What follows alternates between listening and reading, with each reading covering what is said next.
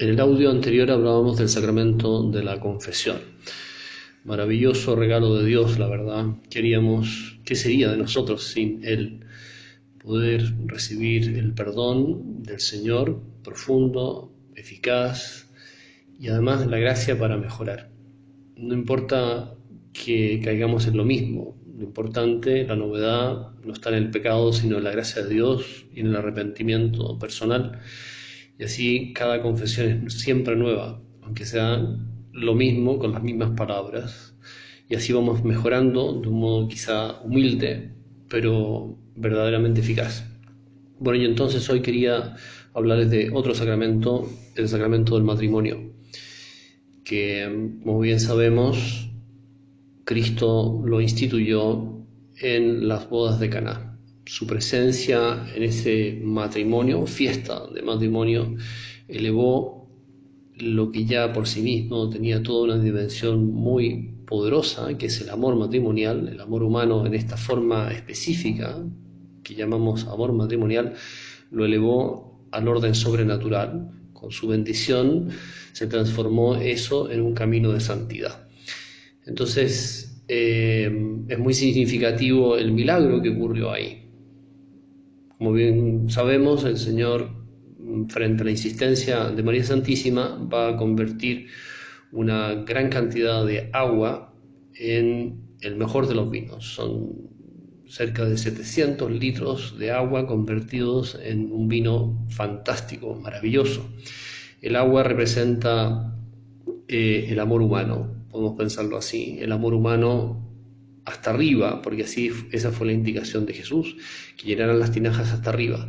Es el amor generoso, el amor de entrega que, que se da efectivamente entre dos personas que se conocen, se quieren y van profundizando en ese afecto profundo del alma, que es mucho más que un sentimiento, es una voluntad de entregarse al otro, de confiarse uno mismo al otro y de así llegar a ser una sola carne de tal manera que por el amor se van fundiendo dos personas, se van identificando.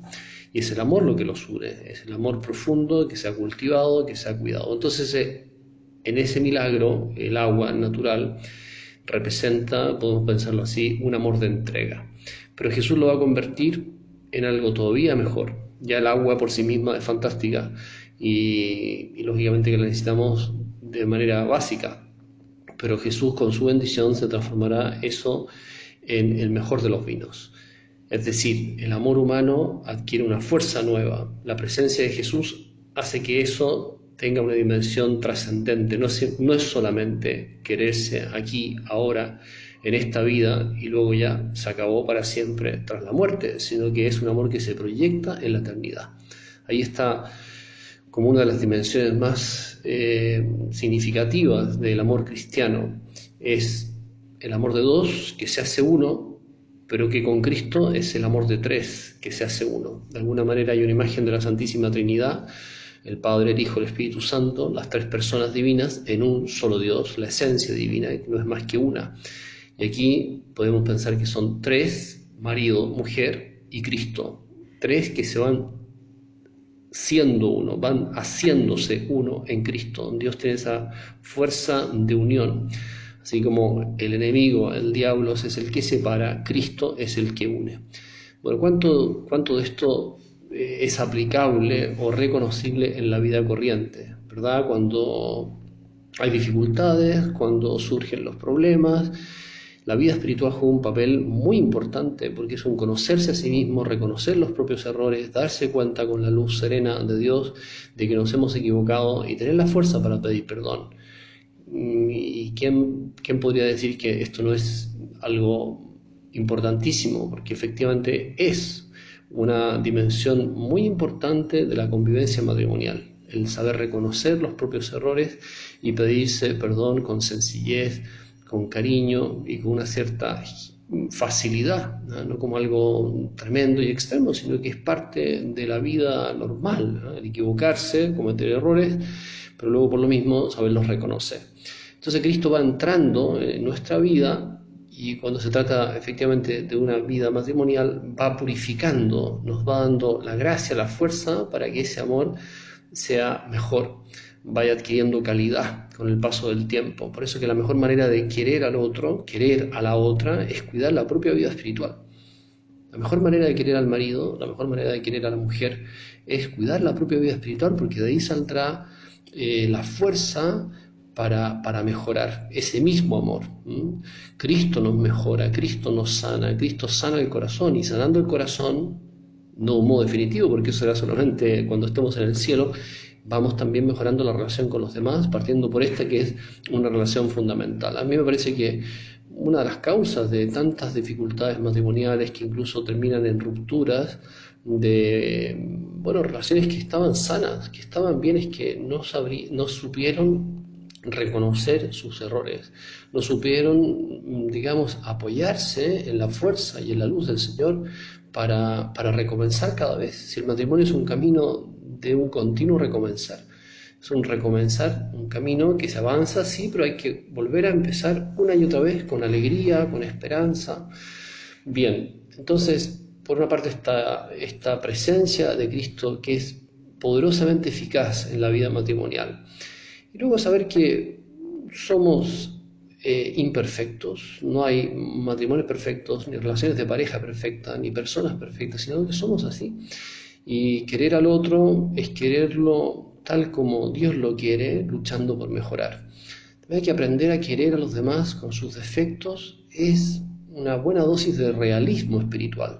Y lo otro es una especie de utopía infantil que nos lleva a pensar de que solo eh, amaremos con todas las fuerzas de nuestro corazón cuando nos encontremos con una persona ideal. Y eso no es cierto. Lo normal es que nos encontremos con personas efectivamente normales y a partir de esa realidad podamos desarrollar, profundizar en nuestra capacidad de querer. Querer sin miedo, querer mm, tal como la otra persona es, eh, querer en sentido con generosidad. Y, y el otro se sabe querido como es y eso mismo potencia a su vez una respuesta de amor profunda. En cambio, cuando se mete el egoísmo, como que solo queremos lo bueno de los demás, y lo que ya no es tan bueno, o lo que nos parece menos bueno, nos distancia del otro o de la otra. Aprender a querer así, mirando a Cristo aprendemos a querer así. Imagínense ustedes qué sería de nosotros si el Señor nos mirara de otra manera. ¿Qué sería de nosotros si el Señor eh, buscara solo lo bueno en cada uno de nosotros? Bueno, se quedaría sin pan ni pedazo, la verdad. Entonces el Señor nos quiere como somos, con nuestros defectos y miserias y limitaciones, luchando por mejorar, apoyados en su gracia. Y es exactamente esa mirada de Cristo la que nosotros tenemos que hacer propia, sabernos mirados así y aprender a mirar así al otro, como Cristo nos ve. Pero primero, antes que nada, uno mismo tiene que tener esa experiencia de cómo me mira Dios, cómo me mira el Señor y, que eso vaya quedando cada vez más grabada en, nuestra alma, la mirada de Jesús. Y así vamos aprendiendo a mirar al otro de una manera más auténtica, más profunda eh, y más generosa también. Bueno, el camino del matrimonio, un camino precioso de santidad. No hay que desanimarse cuando las cosas cuesten más, cuando se pasen por momentos duros. Precisamente después de esos momentos duros, si se han sabido comprender, escuchar, eh, apoyar mutuamente, se verán fortalecidos en el amor. Y muchos matrimonios que eh, han perseverado en el tiempo tienen esa experiencia. Pero precisamente de esas crisis saldrá una fuerza nueva, una capacidad de quererse quizás antes no existía. Bueno, tener esa mirada llena de esperanza eh, cuando, cuando efectivamente se está pasando mal, podemos bajar un poco la mirada y quedarnos ahí pegados al muro o no ser capaces de ver más allá de nuestros pies. Y por eso es tan importante levantar la mirada y decir, bueno, después de esto que estamos viviendo vendrá algo mejor, seguro que vendrá algo mejor. Y efectivamente es así, el Señor permite que lo pasemos mal porque sabe que a partir de esas realidades viene una purificación, un quererse de un modo más generoso, más profundo, etcétera. Bueno, y, por lo mismo, cuando las cosas se ponen más difíciles, es el momento de unirse más, no de distanciarse, no de, que afloren, digamos, las cosas pendientes o los temas sensibles, sino que saberse unir eh, en los puntos en común, eh, y sobre todo esto de fondo que es el amor entre marido y mujer.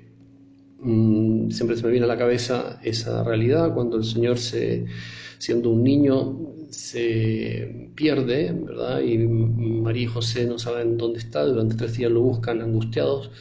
Es muy significativa la frase que dirige María Santísima al niño cuando lo encuentra en el templo. ¿No sabías que tu padre y yo angustiados, angustiados te buscábamos?